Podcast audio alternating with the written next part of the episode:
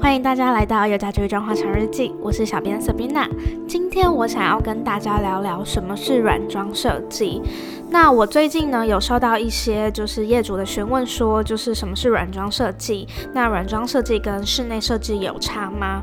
其实啊，软装设计它的定义就是它是用非固定的家具与家饰去做一个装饰，比如说用家具呀、画作、书柜、抱枕等，甚至是改变说你，比如说你墙面的颜色啊，透过个人的美感去装饰成另外一种风格，然后达到一种营造。空间气氛的效果，室内设计就是属于完全克制化的，它是可以针对你所有的要求去做一个设计跟规划，并且它是可以针对硬体去做改变的，解决本身格局的问题，注重结构跟线条。那如果你想要增加轻隔间呐、天花板或者是管件的设计，这些都是室内设计师可以帮你解决的问题。还有一个非常重要的重点就是，比如说你家中有老人或儿童啊，室内设计师也会帮您规划一个老人友善空间或者是儿童房等等。如果你觉得你的整体格局空间比较不好，需要动到工程才能改善问题，那就一定要找设计师或同包商哦。室内设计就是让所有空间效能最大化的利用，同时也满足自己喜欢的风格和变化。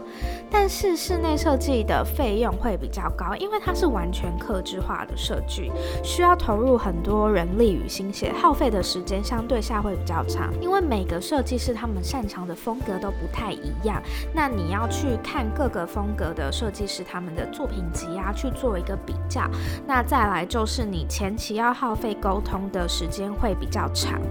那再加上现在市场上的工期啊，跟设计排程其实都是非常满的。那如果你是进场的前一两个月才在找设计师的话，很容易造成说你找得很心急。那你也很紧张，沟通的时候也比较仓促，那最后完成的成品可能不会这么的理想，所以我们会建议说，如果您要找设计师的话，尽可能的越早去多看其他设计师的作品啊，去多做一个比较，然后找到一个最符合自己风格的设计师哦。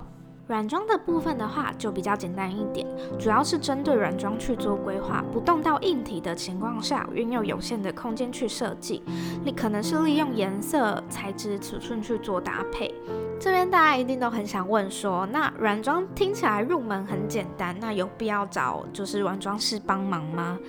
其实啊，如果你自身的美感跟你自己的时间非常充足的话，你也可以自己 DIY。那找软装师的话，他是可以帮你省下许多时间与精力，并且软装师自身的美感，他会结合自己的经验去帮你做设计。如何在结构上去增加一些家饰，改变风格，就是他们的专业。软装师除了帮你设计规划之外，它其实有包含说整体的布置啊，跟代购你所有空间会运用的到的物物品，所以它也会帮你检查、做退货的。那如果你时间上真的没有那么充裕的朋友们，那当然就是非常建议找软装师。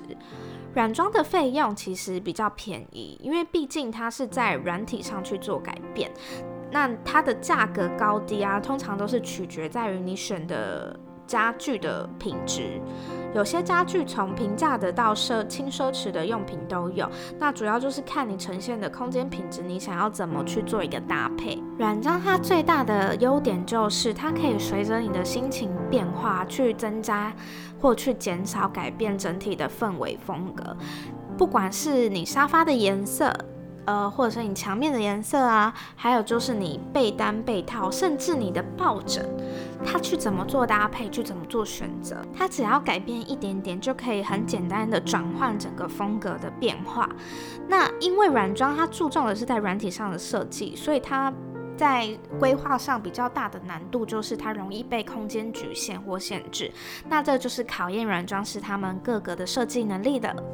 今天非常简单的跟大家介绍软装设计跟室内设计的差别，希望有帮助到你们理解软装设计是什么。那之后呢，小编也会邀请一些专业的软装师来平台上跟大家聊聊哦。最后，喜欢我们节目的朋友们，不要忘记订阅分享，才不会错过每一集装潢小知识哦。想要和我们聊聊咨询的朋友，欢迎上脸书搜寻“有家居室内设计平台”来找我们聊聊天哦。我们下次见。